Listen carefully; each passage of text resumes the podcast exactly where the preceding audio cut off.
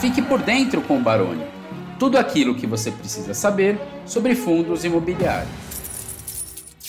A HGRU fez mais uma venda, colocou mais lucro, ou pelo menos um futuro lucro, no futuro bolso do cotista. Então, a gente vai falar sobre isso em breve. Boa noite, todo mundo. Eu vi que já tem muita gente aqui no chat. Boa noite, Jorge, Cleiderson, Júlio, Ana, Reinaldo, Dirceu, Wagner, João Paulo, Fausto, Keiso e Ramiro. Boa noite, todo mundo. E vocês devem estar olhando, mas o que é esta trave aqui? Estou no meio de um gol. É porque a gente tem na quinta-feira uma live super especial para a gente comemorar nossa Black Friday, para a gente fazer um confronto, para a gente fazer uma batalha entre uma carteira de fundos imobiliários, uma carteira de ações, a carteira do professor Baroni, a carteira do Thiago Reis. E a gente vai fazer isso semana que vem, quinta-feira, se não me engano, é às 8 horas da noite. Mas se você quiser todos os detalhes certinhos do dia, do horário, do que vai acontecer, as informações e instruções para você acompanhar esse jogo. O link está na descrição. Então, se cadastra para você não perder esse evento, porque vai ser sensacional. E, obviamente, eu vou estar tá lá para a gente defender a nossa carteira de fundos imobiliários. Inclusive, eu espero todos vocês aqui defendendo a carteira de fundos imobiliários na próxima quinta-feira. Então, conto com a ajuda de vocês. A gente tem os destaques da semana entre o dia 24 e o dia 28, segunda a sexta. E, como sempre, para quem é novo, só para dar aquele contexto inicial, caso você tenha alguma dúvida sobre qualquer coisa que eu falar aqui, pode avisar, manda no chat, faz sua pergunta, eu vou respondendo ao longo da nossa live, respondendo tudo que vocês mandarem. Tenho aqui várias notícias que aconteceram durante a semana. Uh, deixa eu só aqui Beleza, vamos então começar a nossa noti nossas notícias rápidas. Então, aqui são notícias ou menores ou de fundos menos conhecidos, mas que eu achei interessante trazer para vocês, porque o objetivo dessa live, no fim do dia, é atualizar vocês sobre o que aconteceu de forma resumida, de forma breve e de forma, de forma simplificada. Aí, claro, depois vocês podem ir atrás de mais informações, vocês podem perguntar no chat, vocês podem conferir o radar lá para assinantes, aí a gente vai buscando mais informações. Então, rapidamente, passando por esses tópicos, a gente teve o, o RPR, a conversão dos recibos da última emissão, a emissão acabou, ele captou praticamente tudo que ele queria, e os recibos daquela emissão converteram dia 27 do 10. Então, se você participou dessa emissão, aqueles recibos, o RPR 13, o RPR 14, ou até talvez o RPR 15, todos eles viraram o RPR 11 e já podem ser negociados no mercado, caso você queira vender ou caso você estava esperando aí uma possível queda no mercado, agora tem mais cotas a, a princípio, né? A venda para você olhar. Então, o RPR, cotas convertidas. RECT, fundo de lajes da REC, nova alocação, mas foi uma alocação bem pequenininha, só de 200 metros quadrados, reduziu a vacância para 14,31%. Mas, de novo, foi uma mudança muito pequena.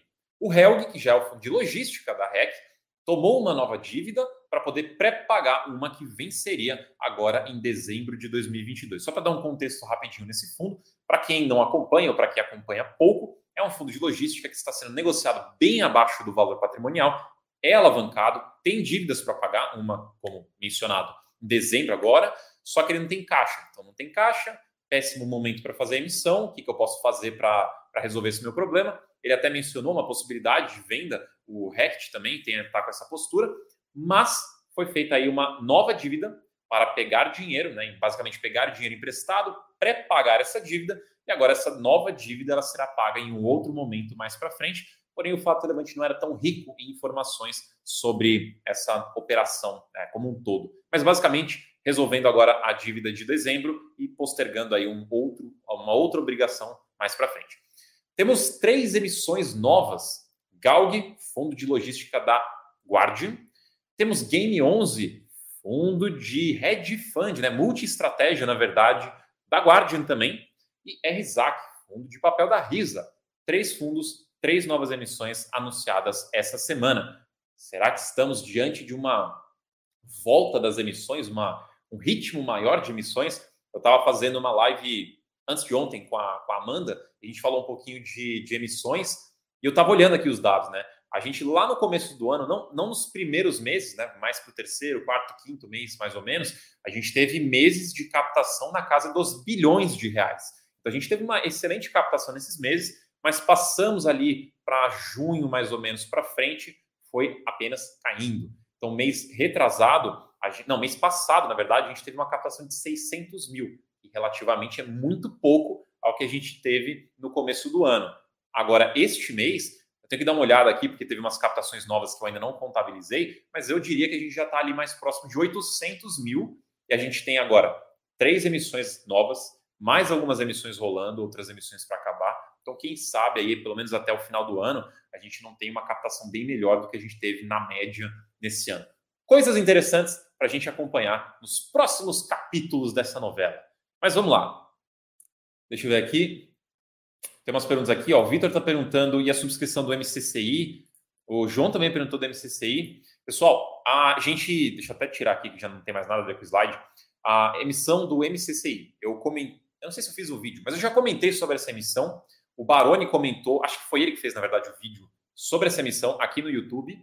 E a gente vai soltar um relatório na quarta-feira sobre essa emissão especificamente, tá? Então, assinantes da Suno, vocês que estiverem aí atrás do relatório do MCCI, quarta-feira, dá uma olhada, vai sair esse relatório. O relatório sai 8 da manhã, então vocês já podem dar uma olhada quando sair. Obviamente, depois a gente pode também tirar algumas dúvidas, enfim, vocês podem perguntar aqui. É, se for alguma coisa fácil, eu já pego e mostro para vocês. Ah, e o Eduardo ele perguntou aqui: faz um cupom de desconto para assinar a Suno. Eduardo, Eduardo, link na descrição. Se cadastra para entra nesse link no QR Code, no link do chat, se cadastra porque semana que vem a gente vai liberar várias ofertas para você poder assinar Suno com desconto. Vai ter bastante coisa legal para você poder aproveitar na semana que vem. Terceiro link da descrição. Beleza. Vamos lá. Ah, deixa eu pegar só uma pergunta. Não, vou salvar aqui, porque para seguir o ritmo, vou deixar aqui. Vamos seguir aqui no nosso cronograma. Eu já pego uma a pergunta do Thiago. O Thiago mandou uma pergunta legal aqui, mas eu respondo mais para o final. Vamos falar aqui das notícias. Deixa eu só tirar a trave aqui que está na frente do negócio. Aí, pronto. Já coloco ela de volta. XPLG. Ao mesmo tempo que ela é uma notícia relativamente pequena, eu achei que ela era relevante o suficiente para separar um slide só para essa notícia. Então, XPLG, fundo de logística da XP, fez uma locação. Ele já, na verdade, ele já vem fazendo várias locações uh, grandes. Ele fez mais uma de 3 mil metros quadrados lá no módulo 5 do galpão G04, no Cone PP2, que é Plug and Play 2. Uh, ah, plug and Play 2? É, sei. E por cinco anos, contrato de cinco anos.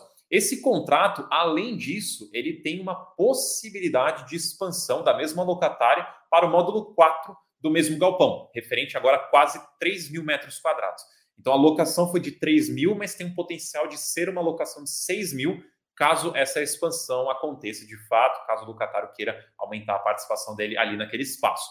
Então, tem uma possibilidade ali de uma melhora nessa notícia. A receita acumulada dos 24 primeiros meses é de 4 centavos, mais ou menos por cota, mas aqui ênfase, deixei até sublinhado, receita acumulada dos primeiros 24 meses, ou seja, em 24 meses, 4 centavos por cota, a partir do 25 mês, ali o, o, o quanto vai dar é 0,002 de real, ou seja, nem um centavo por cota. É uma alocação pequena. Ah, mas a vacância do fundo acaba sendo reduzida de 7,8% para 7,5%, mais um passo a caminho da vacância zero que o fundo aí está atrás. Deixa eu só dar um gole d'água aqui. Então, de pouquinho em pouquinho, o fundo vai reduzindo o seu, a sua vacância. Ah, deixa eu ver aqui, salvar aqui essa pergunta aqui. Ótima pergunta, Denis, já respondo. Ah, deixa eu ver aqui, Alan, ótima pergunta, já respondo também. Ah, deixa eu ver o Gilberto aqui, ótima pergunta, beleza? Beleza, vamos lá então. Seguindo aqui, BTLG, BLCP, uma notícia em conjunto dos dois, mas é uma notícia mais relevante para o BTLG, até porque é um fundo bem maior que o BLCP, ou bem maior do que era o BLCP. Porque foi concluída a incorporação do portfólio, das cotas, dos cotistas do BLCP para o BTLG. Ou seja, a partir de agora não existe mais BLCP, existe apenas o BTLG. Da mesma forma que, que nem eu falei na semana passada, não existe mais VVPR, só existe o BTLG. Ambos esses fundos, BLCP e VVPR, ambos foram incorporados dentro do BTLG. Cada cota de BLCP virou 0,89 cota de BTLG. Então, por exemplo, se você tinha 100 cotas de BLCP, você passou a ter 89 cotas de BTLG. Então, para cada uma de BLCP, você tem uma de BTLG. Se você quiser fazer o cálculo aí, na verdade, como já foi convertido, né, já foi concluído, então não precisa nem aprender a fazer o cálculo. É só abrir a sua corretora e dar uma olhada em quantas cotas de BTLG você tem agora. Mas a princípio era só você multiplicar 0,89 pela quantidade de cotas de BLCP que você tinha. Esse seria o resultado. Porém, 0,89 é um número quebrado. Então é possível que a sua conta, o seu resultado, tenha dado um valor, uma quantidade quebrada de cotas. Por exemplo, 7,3 cotas. Não existe fração de cota. Então esse 0,3 ele vai ser leiloado junto com a fraçãozinha de todo mundo, porque se a gente somar todas essas frações, vai dar um número redondo e esse número redondo será vendido no mercado. Posteriormente, após a venda das frações, você vai receber o equivalente ao valor da sua fração. Então, se você tinha 0,3, pelo valor que for vendido mais para frente, você vai receber 0,3 né, deste, deste valor. Então, seria 0,3 vezes o valor que foi vendido para você saber o quanto que você recebe. Ou seja, você recebe proporcional ao pedacinho que você tinha. Só que isso vai acontecer mais para frente, não tem data ainda. A gente tem que esperar um novo fato relevante dizendo para a gente o valor. O do VVPR já aconteceu e você já deve ter recebido este valor na sua carteira, na sua conta da corretora. Do BLCP, tem que esperar ainda. Com isso, com essa incorporação, com essa união, o BTLG cruza a marca de 2 bilhões de reais em patrimônio. Então ele se torna ainda mais um dos maiores fundos de logística da nossa indústria. Se a gente for fazer um ranking, ele é o terceiro. Ele já era o terceiro, continuou, se consolidou mais como terceiro, depois de. Eu coloquei através aqui sem querer, deixa eu até arrumar, né? Através. Deixa eu arrumar. É atrás, atrás. Pronto. É atrás. Então, ele, terceiro maior FII de logística, atrás de HGLG, que é o primeiro, e de XPLG, que é o segundo. E ele, aí tem uma, uma boa distância até o BTLG conseguir crescer e passar um desses dois. O BTLG, se eu não me engano, alguma coisa próxima de metade do que ele tem hoje, né? Ele precisaria crescer metade para conseguir atingir o XPLG. Então, ele deveria chegar lá nos 3 bilhões para conseguir chegar no XPLG. Então, tem um bom caminho ainda pela frente. Vamos lá, deixa eu olhar aqui só o chat rapidinho antes de passar para o próximo. Uh, beleza. Aqui, ó. Ótima pergunta do, do, do Rogério. Se eu fosse cotista do BLCP, a fração vendida, como fica o cálculo de imposto em caso de lucro? Da mesma coisa. Você também faz do mesmo jeito que você faria como se você tivesse vendido uma cota. Só que lembra que é só uma fração. Você vai pegar essa fraçãozinha, vai ver o quanto que você teve de lucro sobre, essa sua, sobre o seu preço médio, e daí você recolhe o imposto. A única, a única diferença é que você não está na base de uma cota inteira. Você está falando de uma fraçãozinha daquela cota. Então, por exemplo, se era 100 reais, vendeu por 120 a cota inteira, você teria 20 reais de lucro, certo? Só que você não vendeu uma cota, você vendeu ali 30% daquela cota, por exemplo. Então a gente vai falar em tudo ali só 30%. É 30% do valor, é 30% do, do imposto também. Mas você vai fazer da mesma forma, o mesmo cálculo que você faria para apurar uma cota inteira, você faria da mesma forma, só que agora a gente faz em frações. O Lierte falou que as lives da Suno estão encavalando umas com as outras. Eu tava na do Greg, Marcão. Pô, Greg tem que parar aí de, de, passar em cima da minha live. A gente tem que dar aqui privilégios. Mas na verdade é que a gente quer vocês aqui no ambiente Suno o tempo todo. Sai na do Greg, entra na minha. Se, é que eu acho que na verdade não tem nenhuma live depois na minha. Então eu encerro a semana de vocês. E eu quase inicio a semana de vocês, né? Na segunda-feira, minha live é lá na. É mais pro, pro fim da tarde, assim. Mas eu acredito que o Greg é o que começa a semana de vocês. Se eu não me engano, na segunda-feira, a primeira live da Suno é do Greg, lá no comecinho de segunda. Mas no finalzinho de sexta é a minha. Então, o último rostinho que vocês verão na semana é o meu. Bom, vamos lá. Deixa eu só pegar aqui. Deixa eu pegar essa pergunta aqui. Ó. Vou voltar aqui para o slide do BTLG, porque o, o Sandro fez uma pergunta do BTLG. Né? O cotista do BTLG ganha algumas cotas? Não.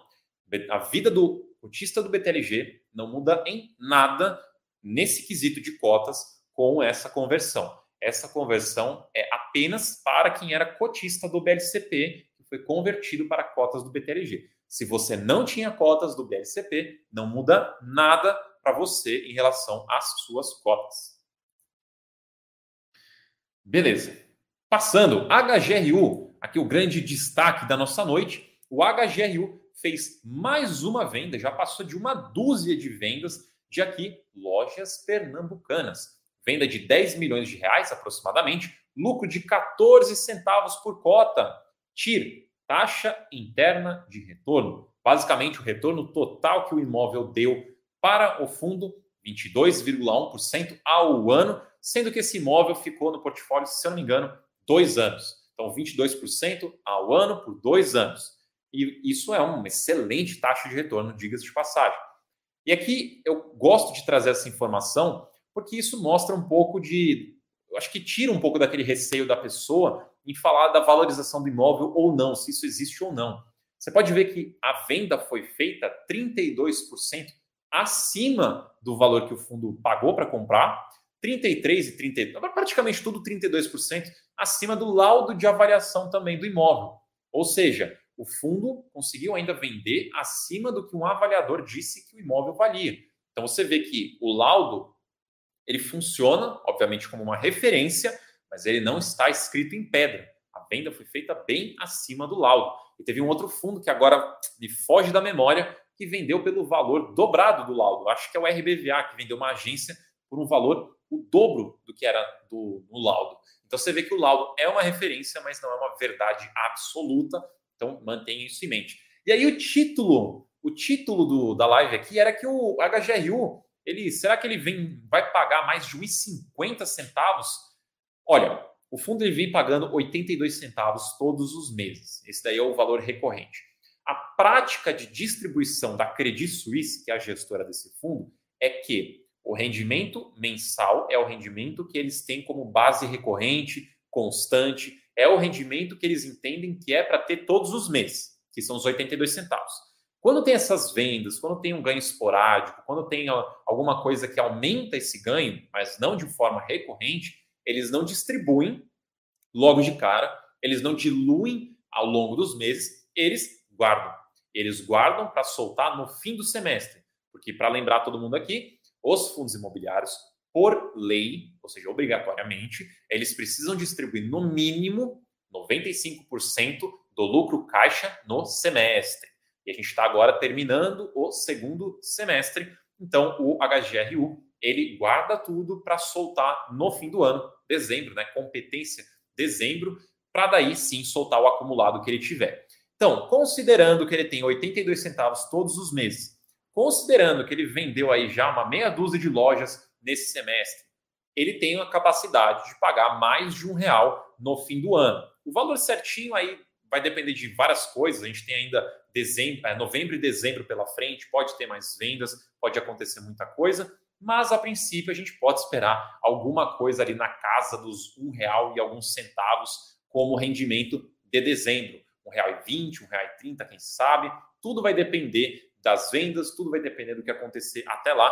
Mais uma coisa que já é garantida, porque está escrito em fato relevante, está escrito em relatório, é que eles já têm ali uma gordura que eles vão ter que distribuir no fim do semestre. O valor na vírgula pode variar um pouco, vamos acompanhando, mas a gente já sabe que é lá na casa dos um real, mais ou menos. E a gente só mencionar aqui para vocês, pessoal, a gente traz todas as análises, resumos dos principais fatos relevantes de, dos fundos imobiliários no radar de FIIs de forma praticamente diária para assinantes. Então, quem for assinante, confere o radar de FIIs, você consegue encontrar na página do ativo. Então, é só você entrar lá na área do assinante, digita HGRU11, por exemplo. Você vai entrar na página do HGRU e lá vai ter um bloquinho chamado Radar de FIIs para você ver todas as nossas análises e acompanhamento e resumos das notícias e relatórios ao longo da semana. E isso a gente faz para os principais fundos imobiliários da indústria. E você pode ter tudo isso daí sendo um assinante da Suno. Caso você não seja um assinante, eu não vou falar para você assinar a Suno agora. Então não assine a Suno agora. Entra aqui na descrição, entra no terceiro link da descrição, se cadastra, porque semana que vem a gente vai liberar condições especialíssimas para você se tornar um assinante da Suno e você não vai se arrepender. E é uma oportunidade que não tem muito Quer dizer, tem muito raramente, não tem muito comumente, não tem muito recorrentemente, mas é raro. Então entra aqui embaixo, no terceiro link da descrição, se cadastra, porque semana que vem vai ter uma live bem especial. Ah, peraí, calma aí. Vou botar de volta aqui. Ahá, agora sim. Perguntas. Vamos então para as perguntas. Mandem aí suas dúvidas no chat. Eu vou até colocar de novo aqui a trave que eu esqueci de. Eu tirei, esqueci de colocar. De volta aqui. Mandem suas perguntas e eu vou respondendo aqui. Eu vou só voltar um pouquinho no chat aqui, porque eu vi que tem algumas perguntas que vocês mandaram. E eu já. Deixa eu só olhar aqui. Beleza aqui. Beleza aqui, salvando alguns comentários. Maravilha. Vamos lá então. Pegar aqui o que vocês estão uh, mandando. Vamos lá. Tiago Soares. Eh, Marcos, vai ter algum relatório sobre as novas regras para emissões a partir do ano que vem? Olha, relatório não tem nada no radar por enquanto. A gente fez uma live, a gente não, né? o professor Baroni fez uma live ontem especificamente sobre isso. Recomendo que você veja. E a gente, ao longo do, desse fim de ano, a gente vai dar uma estudada. Eu, principalmente, vou querer dar uma estudada, até porque eu mexo bastante lá no Submissões. Vou dar uma estudada nessas mudanças aí. Então, eu vou dar uma estudada e depois eu posso fazer algum material. Essas novas regras entram em vigor só no ano que vem, tá? Então, nesse fim de ano, vida segue normal, emissões seguem todas normais, não muda nada. Começou 2023, aí a gente vai ter alguma, algumas mudanças de regras nas emissões, e daí a gente pode, ah, naquele momento, trazer mais informações para vocês, talvez num relatório, talvez num vídeo mais uh, elaborado, né, passo a passo, um guia, e eu quero poder trazer essas coisas para vocês também. Mas por enquanto, nesses próximos dias, semanas, não temos um material desse tipo, temos a live de ontem. O Denis perguntou: o que acontece quando todos os CRIs de um FII de papel são quitados por quem fez a dívida? Denis, eu tenho a sensação que eu respondi, você talvez no Instagram, eu acho, ou será que foi o vídeo? Eu acho que eu peguei a sua pergunta para responder num vídeo que ainda não foi ao ar, mas deve ir ao ar em breve.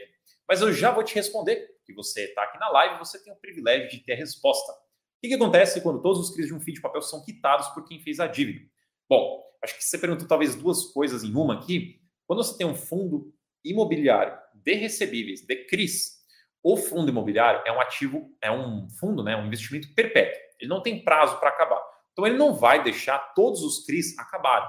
Ele não vai esperar o CRI acabar, ficar com o dinheiro em caixa e não fazer nada. Então todos os CRIs acabarem, não vai acontecer isso daí. Não é a proposta do produto. Mas os CRIs individualmente, eles acabam em algum momento. É um empréstimo, é um financiamento, não é algo infinito. Então o cara tomou o empréstimo, pegou o dinheiro e vai pagando juros e vai amortizando. Uma hora chega no fim. O que, que acontece quando chega no fim? Ah, pessoal, se vocês puderem só depois me dar um toque aí se minha internet está ok. Apesar de estar marcando aqui que está no, no, cabo, por algum motivo deu uma oscilada aqui. Mas vamos lá, vamos seguir. Vocês me avisam qualquer coisa se der um problema. Então, os CRIs individualmente, eles vão acabando. Eles vão todo mês. Isso pode variar um pouquinho de CRI para CRI, tá? Tem alguns que não são todo mês, mas vamos usar o exemplo todo mês. Todo mês, o devedor paga um pouquinho. Ele amortiza e paga juros. Outro mês, amortiza e paga juros. Então, todo mês o fundo recebe juros e recebe o principal. Recebe juros e o principal. Juros é lucro. Lucro é do cotista, é distribuído para o cotista. Principal não é lucro. Principal é o retorno daquele dinheiro inicial que foi dado ali para o fundo pelos investidores. Então, voltou para o caixa, é dinheiro do fundo. Ele pega esse dinheiro e ele investe em um novo CRI. Então, o ciclo de um fundo de papel, principalmente quando ele é bem maior, é esse. Todo mês ele recebe bastante dinheiro de volta além do lucro, e esse dinheiro de volta ele investe em outros CRIs ou até nos mesmos CRIs que ele tem na carteira. Então é sempre isso. O gestor vai reciclando operações, vai comprando novas, vai reciclando o portfólio. O fundo imobiliário de CRIs não acaba. Beleza. Ah, pegar mais algumas perguntas aqui. Deixa eu ver aqui que vocês estão mandando várias aqui. Obrigado pelo ok na conexão. Muitíssimo obrigado. Vamos lá, então. Só pegando aqui algumas que eu salvei o Alan Correia, quase meu meu xará aqui de família, talvez. O meu Correia não tem I, o seu Correia tem I. Talvez a gente tenha lá para trás, aí, historicamente, depois teve uma divergência na família, não sei. Marcão, tem como falar sobre estratégias de desinvestimento em FI? Quero vender um FI de lajes no preju e ia comprar FOFs aproveitando o duplo desconto. Acha válida a estratégia?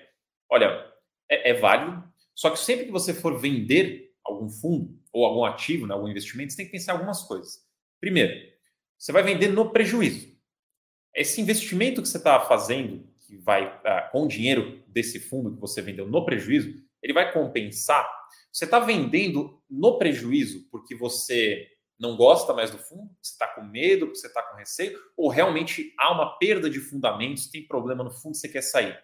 Se você, se for o segundo caso que eu mencionei, né, problemas, perda de é, fundamento, beleza.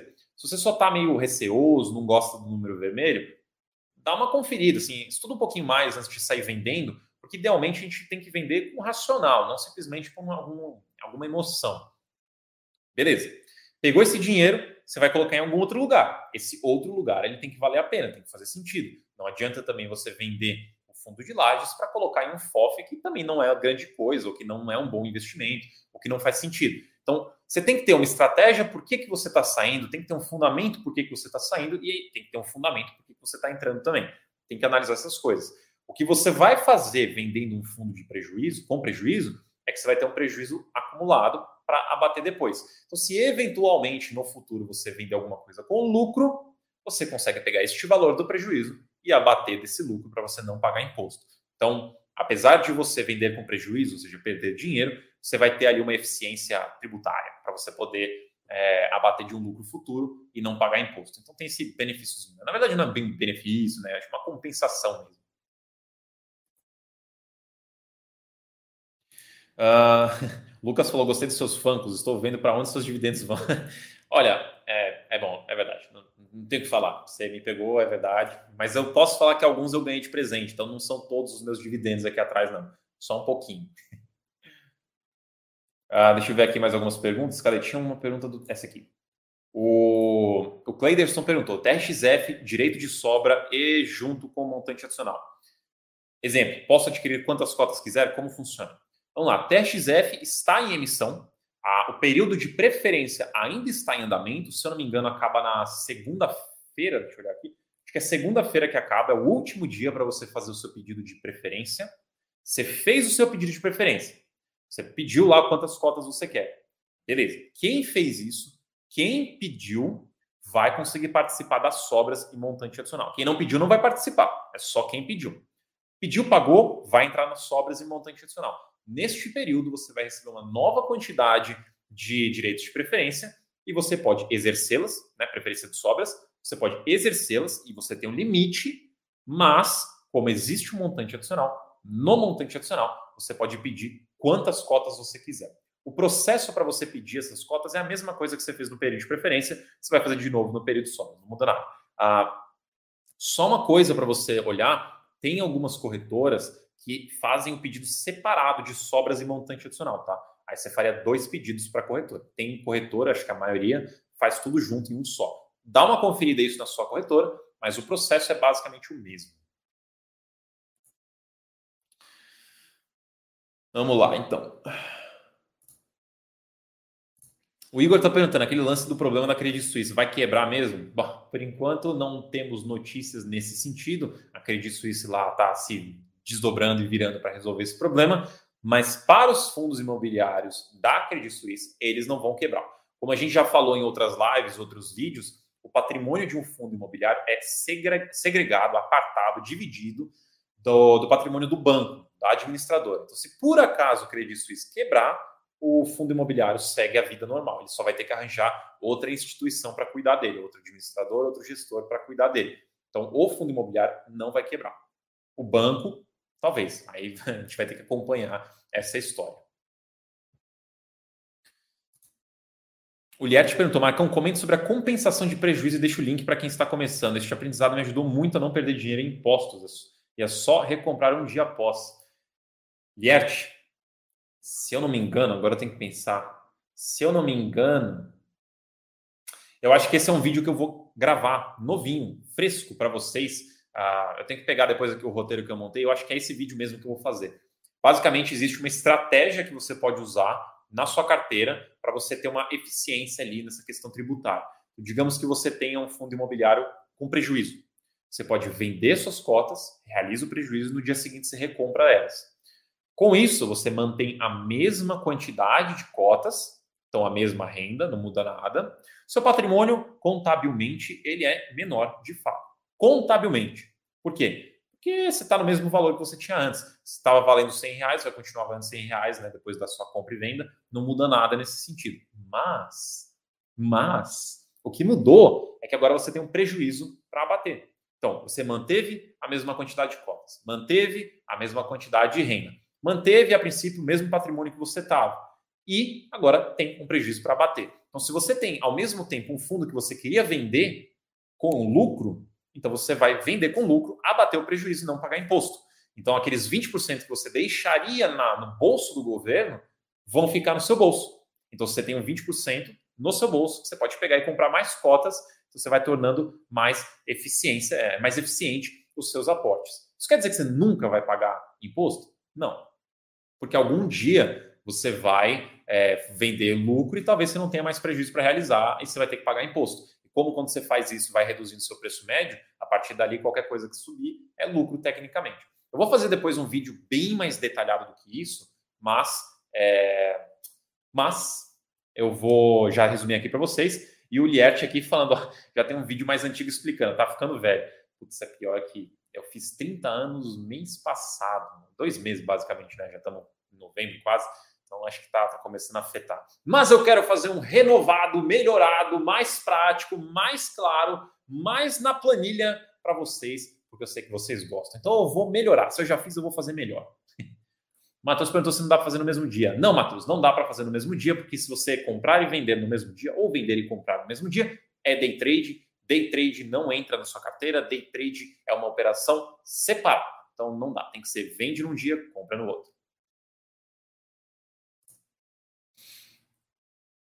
Bom, vamos lá. Uh, cadê? Tinha uma, umas perguntas aqui. O Vital falou: vender para abater prejuízo e recomprar depois um dia, quando for vender, o imposto será maior. Não, não é bem assim, porque se você for. Se você tá. Vamos lá. Se você realizou prejuízo, seu preço médio desceu, certo? Você abateu de um outro lucro que você teve. Quando sobe, realmente você vai ter um lucro para pagar ali. Então, o certo seria dizer você está, na verdade, postergando esse imposto que você não está pagando agora. Então, você não está pagando agora, mas muito provavelmente um dia você vai ter que pagar, porque a gente não vai conseguir ficar realizando prejuízo para o resto da vida. Então, em, algum momento, a gente realmente vai ter que pagar o imposto. É, vai dar a impressão que você está pagando imposto numa posição que você tinha prejuízo, mas é que, na verdade, você fez, você trocou o tempo de pagar, entendeu? Na verdade, você deixou de pagar em um e você vai pagar depois aqui. aqui. Então acaba tendo essa troca, né? uma postergação, vamos colocar dessa forma. O Michael, ele falou que os novos laudos de imóveis iguais aos do HGRU estão vendendo, é, que, que o HGRU está vendendo podem levar em consideração essas vendas acima do valor de laudo anterior quando forem, forem gerar um novo? Sim, possivelmente. Ah, possivelmente, sim. Quando a outra pessoa comprar, quiser fazer lá um laudo, possivelmente esse valor vai influenciar aquele laudo, até porque foi o valor pago de fato naquele imóvel, então ele vai estar proximamente a esse valor. Não quer dizer que será exatamente ele, pode ser até acima, pode ser um pouco abaixo, enfim. Inclusive, se vocês quiserem ver um exemplo, olha o HGLG. O HGLG é um que normalmente solta os laudos de avaliação dele depois de compras, e muitas vezes você consegue ver o HGLG comprando um imóvel, dá um tempo, ele faz o laudo, publica o laudo e o laudo vem acima do valor que ele pagou. Então, o valor de venda, com certeza, e tem influência, com certeza é uma referência ali para o imóvel. Mas, mesmo assim, feito o laudo, o laudo ainda disse que valia mais do que foi pago. Então, você consegue ver naquele caso também. O Matheus falou né, sobre a questão lá do, do, do imposto. Vai dar na mesma, na verdade. Sim, daria na mesma, só que se você vai sempre conseguindo realizar prejuízo, você vai sempre acumulando isso. Em alguma hora, provavelmente você vai realmente pagar e realmente vai dar na mesma. Só que onde que está a chave dessa estratégia? A chave está no que você deixou dinheiro no seu bolso mais cedo para você comprar mais cotas. Então, em vez de você pagar o imposto hoje, encerrou, beleza, quitou tudo que você tinha para quitar, problema resolvido, você falou: não, vou jogar lá para frente e vou comprar mais cotas hoje. Aí, numa próxima vez, talvez você consiga fazer isso de novo. Você comprou mais cotas hoje, joga lá para frente. E esse jogar lá para frente não, não, existe nada de, ah, vou, tem correção de IPCA, minha dívida muda, não tem nada disso. Você está postergando muito, entre aspas, esse imposto. Então você está comprando mais cotas hoje para aumentar mais sua renda hoje, para aumentar mais seu patrimônio hoje, para depois lá na frente, se você realizar um lucro, aí beleza, você paga. Mas entenda que nesse período todo anterior, você comprou mais cotas, você ganhou mais renda, você ganhou mais patrimônio, né, consequentemente. Então você acelera o seu processo de construção de patrimônio. E se por acaso você tiver que pagar um dia, e provavelmente você vai, beleza, você teve uma eficiência ao longo desse tempo. Wellington! E a live exclusiva dos rendimentos já aconteceu? Sim, aconteceu! Eu não lembro agora exatamente o dia que foi, eu acho que foi dia 18. 18 ou 19. Acho que foi, ah, putz, agora não lembro. Acho que foi dia 19. Dá uma conferida, tá? O, quem fez foi o professor Baroni. Mas teve, teve sim. Uh, Alisson Nascimento, Marcos, sobrou muita cota do MOL 11, captaram apenas 55%, se não me engano. Isso é uma má notícia? Não, na verdade, eu diria, argumentaria que é uma ótima notícia, porque se você olhar o preço da emissão e o preço no mercado, eles eram muito parecidos. Na emissão era 108 e alguns centavos, no mercado teve momentos que ficou em 108 e pouquinho, momentos ali no 109, teve até um dia, dois, que ele foi para 107, então ele ficou até abaixo ali da emissão. E quando a gente vê uma emissão que está mais cara que o mercado, a emissão não vai. Então, considerando a grande proximidade do preço do MOL 11 no mercado e na emissão, ele captar mais de 50%, eu achei ótimo. Até porque a emissão não acabou. Agora tem a parte dos investidores profissionais. Agora eles podem pegar o restante dessa oferta, caso eles queiram, caso eles achem que faz sentido. Então, preliminarmente, eu acho isso um resultado bacana. Mas a gente precisa ver o resultado depois de todas as captações. Então, o fim mesmo da emissão, aí a gente vê, e aí a gente diz se foi uma ótima, é, uma ótima captação ou não. Por enquanto, eu acho que foi boa considerando o mercado. Fábio Sérgio perguntou: o que você acha que vai ocorrer com os fundos se o governo tributar os dividendos? A princípio, não haverá tributação dos rendimentos de fundos imobiliários, tá? Ah, essa conversa é dos dividendos das ações. Em fundos imobiliários, não tem. Porém, se viesse a ter, se fosse tributado, provavelmente o que aconteceria é uma queda generalizada no mercado para voltar para um patamar onde o retorno final ali do fundo fizesse sentido. Então, se você ganha hoje, vou usar números redondos aqui para ficar fácil, se você hoje ganha 1% de, de dividend yield em um fundo, no valor a mercado, e esse é o valor que faz sentido, o mercado precifica que esse é o retorno que esse fundo precisa ter. E do nada, 20% foi tributado ali os rendimentos. Então você não vai receber mais 1%, você está recebendo um valor menor, certo? Então o mercado ele cairia, derrubaria essa cota para que a relação lá do dividend yield ficasse de novo no patamar de 1% ao mês. É mais ou menos esse o conceito, tá? Isso é bem em teoria que o mercado age do jeito que ele quiser. Pode até ser pior ou menos pior do que isso que eu falei, mas no geral é dessa forma.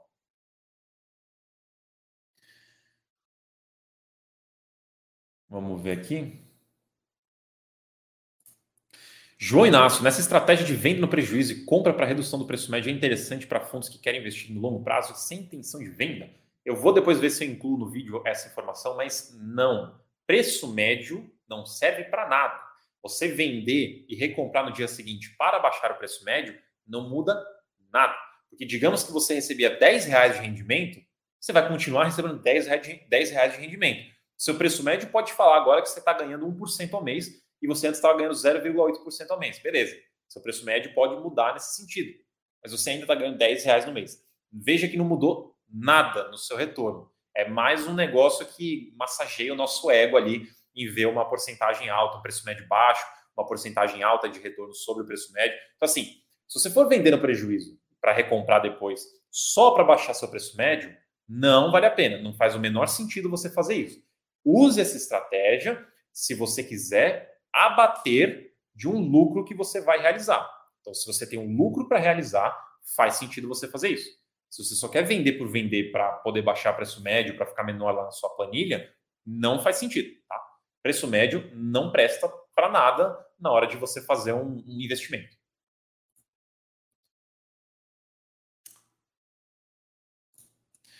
O Cláudio fez uma pergunta bem interessante. Tendo em vista que tanto a série sênior quanto a subordinada precisam ser pagas integralmente até o final da operação, a diferença de risco entre elas seria apenas a cascata de pagamentos? Sim, a diferença entre elas é o risco, é a preferência e o risco. Então, quando você investe numa subordinada, você fala assim: olha, se por acaso der um problema na operação, eu me coloco na frente para sofrer esse impacto primeiro. Mas eu não vou fazer isso de graça. Eu vou fazer isso cobrando uma taxa maior. Então, se tudo der certo, você me paga uma taxa maior. Se der algo errado, aí você pode tirar da minha, da minha parte. Basicamente assim. Então, subordinada coloca como a primeira camada de perda, caso haja uma perda, só que ele cobra mais por isso. O sênior está na camada mais segura. Ele é o último a sentir algum tipo de impacto quando há uma perda da, da renda, né, dos pagamentos. Então, ele cobra uma taxa menor. Se nada der errado na operação desde o começo até o fim, todo mundo recebe tudo que tinha que receber, só que a taxa do sênior era uma taxa menor. Vamos dizer que era, sei lá, IPCA mais 5%. Essa era a taxa que o sênior receberia. E o subordinado era IPCA mais 8%. Então, tudo deu certo, todo mundo recebeu o que deveria, só que o sênior recebia o equivalente a IPCA mais 5% e o subordinado IPCA mais 8%. Putz, deu um problema no meio do caminho. Então, potencialmente, quem vai perder esse dinheiro é a cota subordinada, enquanto a sênior consegue seguir a vida normal. Tudo vai depender do quanto que teve de perda. Então a diferença entre eles é o risco de fato. Quando dá um problema na operação, subordinada é afetada primeiro. Então a sênior consegue aguentar mais desaforo antes de perder alguma coisa. Kleber falou aqui, preço médio só cria ilusão. De fato, o preço médio ele só serve para uma coisa. Vou, uma e meia, vai, bota assim, ó, uma e meia. Uma que é você, quando vende cotas, você precisa usar o seu preço médio para calcular o imposto que você deve ou não, né? para calcular o seu lucro ou prejuízo. Essa é a número um. A número meio aqui é que é um número que te serve para você calcular a sua rentabilidade, para você saber quanto que você está ganhando sobre aquele investimento que você fez. Então, uma métrica que você pode usar para fazer um cálculo ali de performance da sua carteira. Mas para novos investimentos, ou seja, ah, devo investir nesse fundo ou em outro fundo, preço médio não importa nada. Eu não canso de repetir isso. Bom, uh, deixa eu ver aqui mais algumas perguntas. Uh, beleza, beleza. Ô, oh, Cláudio, tamo junto aí. Que bom que eu solucionei sua dúvida. Lucas, ótima live. Tamo junto, Lucas. Obrigado aí pelo feedback. Uh, o Fábio falou aqui: hoje eu trabalho com BB Investimentos, não consigo apurar meu custo médio. Tem alguma plataforma que possa importar as notas de corretagem? É, tem corretoras que não fazem esse cálculo de preço médio para você, tem corretoras que fazem, tá? E, sim, mesmo que elas façam, eu ainda faria você mesmo, só para pelo menos é, comparar, porque assim, elas fazem esse tipo de coisa, mas elas não se responsabilizam pelo número. Se tiver errado, você apurar errado, pagar errado e for cobrado lá na frente depois, a culpa é integralmente sua. Então, mesmo que façam, eu ainda faria também por conta própria, porque eu acho que é, é importante para a sua segurança. Beleza, esse é um caminho. Outro caminho. Existem sites que fazem isso para você, que você consegue cadastrar a sua carteira no site e o site faz o restante para você. O Status Invest, se eu não me engano, também faz isso. Então você consegue administrar toda a sua carteira lá dentro e eu acho que você consegue colocar lá seu preço médio.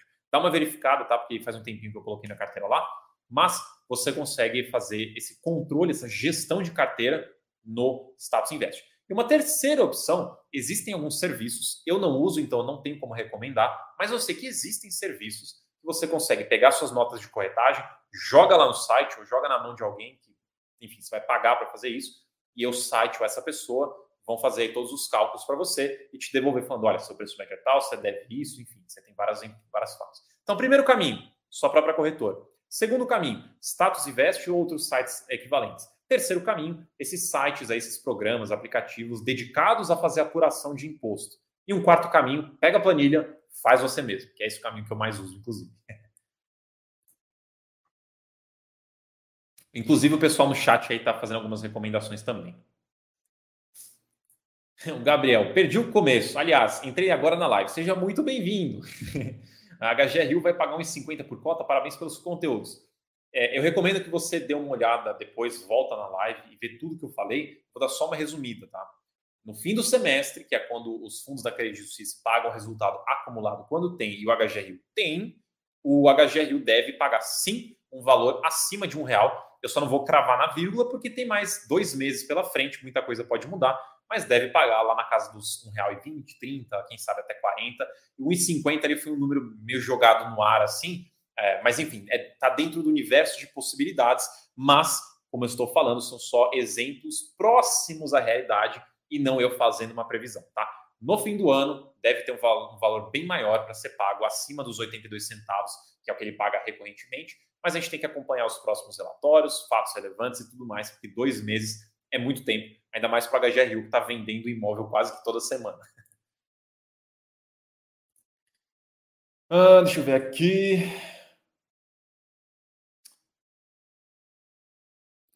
Tá. Pessoal, lembrando a todos vocês que semana que vem temos uma disputa entre Thiago Reis e professor Baroni, carteira de ações e carteira de fundos imobiliários. Na quinta-feira, uma live especial. Eu vou estar lá para defender o nosso time de fundos imobiliários.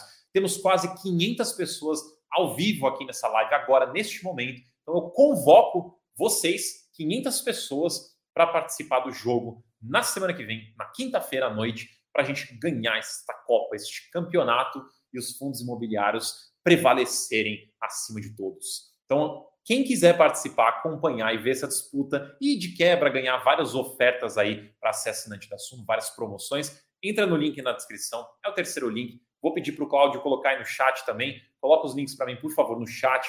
Vocês vão conseguir se cadastrar para você receber todas as informações, os links e os acessos necessários para você participar da nossa live na quinta-feira e também para você receber todas as surpresas que estamos preparando para vocês. Então, terceiro link na descrição, já vi que o link também está aparecendo aqui no chat, é só clicar e se cadastrar.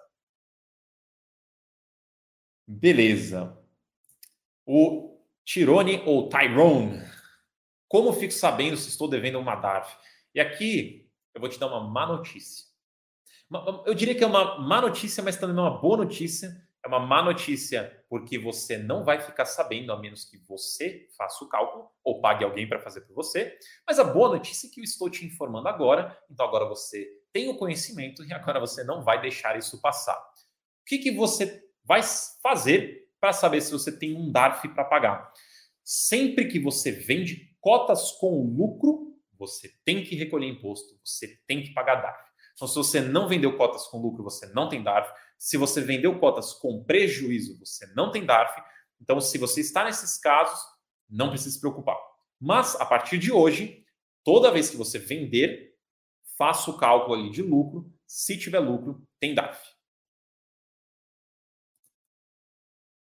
Gilberto, Marcos, responde aí, por favor. Você acha que o RPR vai começar a queimar caixa ou não? Por que ele começaria a queimar caixa? Não sei por que essa pergunta.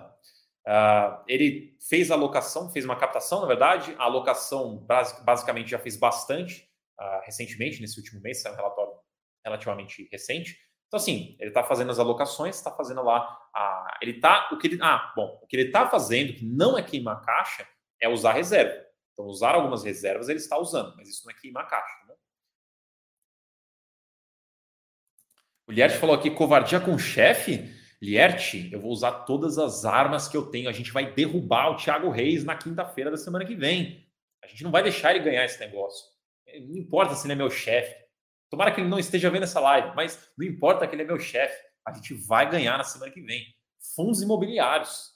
Vai ver. Então, tá aí o convite. Terceiro link da descrição, link no chat. Se cadastra e vamos fazer lá um barulho na quinta-feira. Deixa eu ver aqui rapidinho. Peraí, peraí, aqui. Uh, a Márcia perguntou sobre DARF. Não tem um valor base de lucro que é obrigatório DARF? Uh, sempre, ó, vamos lá, a regra de DARF. Vendeu com lucro, 20% do lucro é o seu DARF. Ponto. Regra. Porém, se esses 20% derem um valor menor que 10 reais, você não consegue emitir o DARF. Tá? O sistema não aceita. Então, você ainda deve, mas você não consegue pagar. Você anota para não esquecer e acumula esse valor para, eventualmente, no futuro, quando você fizer uma nova venda, você soma esses impostos e paga um DARF de 10 reais ah, ou acima, que daí você consegue emitir. Ah, tá aqui, ó. O Alexandre até falou aqui, não tem a questão do valor somado inferior a 10 reais no caso de DARF? É isso que eu acabei de falar. Ah, o Julian falou, cadê a nossa pizza, meu padrinho? Eu tô devendo a pizza. Se for somar a quantidade de live que eu já fiz falando da pizza, eu devo estar devendo já uma, dúzia de pizzas. Vamos ver aqui. O José perguntou: vendi uma cota com um pouquinho de lucro, terei que pagar DARF? Sim, se você teve lucro, tem que pagar DARF. Mas que nem eu mencionei agora, se você vendeu uh, e o DARF, os 20% do lucro, deu menos de 10 reais, você não consegue pagar o DARF. Então você não precisa se preocupar com isso agora. Mas anota para você não esquecer, porque no futuro, quando você tiver mais lucro, e esses lucros acumulados derem 10 reais ou mais, aí você paga o acumulado. E mais um comentário aqui do Alisson também. 10 reais. Pessoal, eu entendi que agora parece que há uma grande questão nesses 10, dos 10 reais. Eu vou ver se eu faço um vídeo, então, para dar mais destaque para esse assunto, para vocês ficarem bem mais tranquilos quanto a esse, quanto a esse assunto. Né? Pergunta bem legal do professor Alves. Você falou em 20% de impostos. Não seria a tabela regressiva de impostos? Se a gente estivesse falando de renda fixa, aí sim a gente falaria de uma tabela regressiva, que é aquela tabela que começa lá mais alta e conforme você vai segurando mais tempo o investimento, essa porcentagem vai descendo. Uh, não, não é porque a gente está falando de fundo imobiliário que é renda variável. Então não seguimos a tabela regressiva. Quando a gente fala de renda variável ainda, Normalmente é 15%, mas fundo imobiliário tem uma regrinha à parte, uma regrinha especial para ele, que é 20%. Então, no caso específico de fundo imobiliário, é 20%. Mais uma, mais uma confusão muito boa de eu, de eu esclarecer aqui, do Agnaldo. Mas o DARF é para lucro acima de 20 mil reais. Sim, para ações, mas não para fundos imobiliários. Fundos imobiliários não possuem isenção na venda de cotas. Ele possui isenção nos rendimentos, mas na venda de cotas, todo e qualquer lucro é 20% de imposto que você vai pagar ali.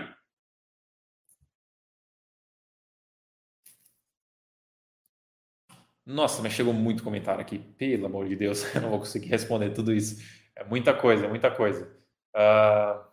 Deixa eu ver aqui se eu pego bastante, bastante pergunta de DARF. Eu vou ver. Eu vou ver. Eu vou ver se eu faço alguns. Eu já tenho vários vídeos, né? Vou até deixar de recomendação aqui. Confiram. Eu só não lembro se está no canal da Suno ou no canal do professor Baroni. Eu acho que está no canal da Suno. Eu fiz vários vídeos sobre essa parte de imposto, tributação e até declaração, tá? A questão da declaração, é, todo ano tem várias mudanças. Então, como está ficando já um pouquinho velho o vídeo, né? Está ficando com um ano, talvez algumas coisinhas mudem para o próximo ano. Mas tributação é sempre a mesma coisa. Se for mudar, vai ser uma mudança grande, a gente avisa tudo mais. É, mas confiram os meus vídeos no canal da Suno para essa parte de tributação. Tá? Mas de qualquer forma, eu posso fazer mais, sempre para refrescar e atualizar e mostrar de uma forma melhor. Né? A gente vai aprimorando.